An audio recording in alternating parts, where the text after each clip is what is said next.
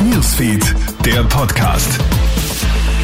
Schön, dass du reinklickst. Du hörst den Krone Hit Newsfeed Podcast mit mir, Jeremy Fernandes. Wir befinden uns mittendrin in einem Wochenende, in dem über das Aus von den Corona-Gesetzen diskutiert wird. Angefangen hat er gestern alles, nachdem Gesundheitsminister Johannes Rauch von den Grünen das Aus für die Corona-Maßnahmen angekündigt hatte. Unterstützung kommt heute vom Bundeskanzler Karl Nehammer.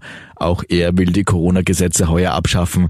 In der Kronenzeitung meint Nehammer, die Maßnahmen seien kein Selbstzweck. Sie gehören abgeschafft, wenn sie nicht mehr gebraucht werden.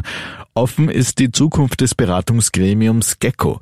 Zumindest bis zum Sommer soll es weiterarbeiten. Lützerath ist fast abgerissen. Nach den Zusammenstößen zwischen Demonstranten und Polizisten vor dem umkämpften Dorf in Deutschland werfen sich beide Seiten Gewalttätigkeit vor. Währenddessen schreitet der Abriss vom Dorf schnell voran. Die meisten Gebäude stehen bereits nicht mehr. Laut Infos der Polizei sollen sich nur noch wenige Aktivistinnen und Aktivisten auf dem Gelände aufhalten.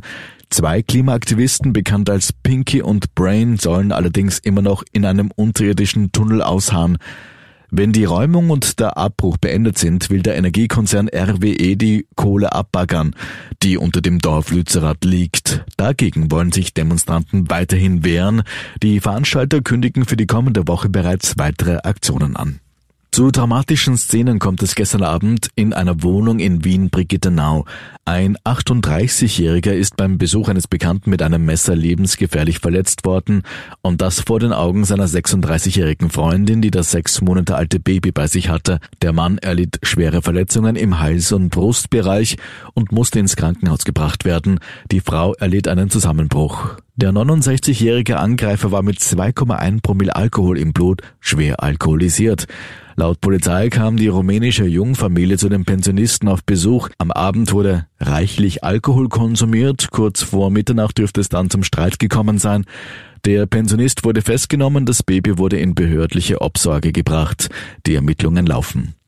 Nach dem verheerenden russischen Raketenangriff auf ein Wohnhaus in der Ukraine geht die Suche nach Überlebenden weiter. Bis heute Mittag sind 23 tote Menschen aus den Trümmern des teils eingestürzten Hochhauses geborgen worden. Mehr als 40 Menschen werden nach der Explosion in der Großstadt Dnipro weiterhin vermisst. Nachdem Russland einige Rückschläge in der Ukraine hinnehmen hat müssen, gab es nun mehrere Luftangriffe auf die kritische Infrastruktur.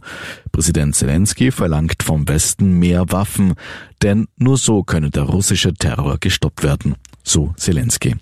Soweit ein kurzes Update für deinen Sonntagabend aus der Krone Hit Newsfeed Redaktion. Mehr Infos bekommst du laufend auf KroneHit.at. Schönes Restwochenende und morgen einen guten Start in die neue Woche.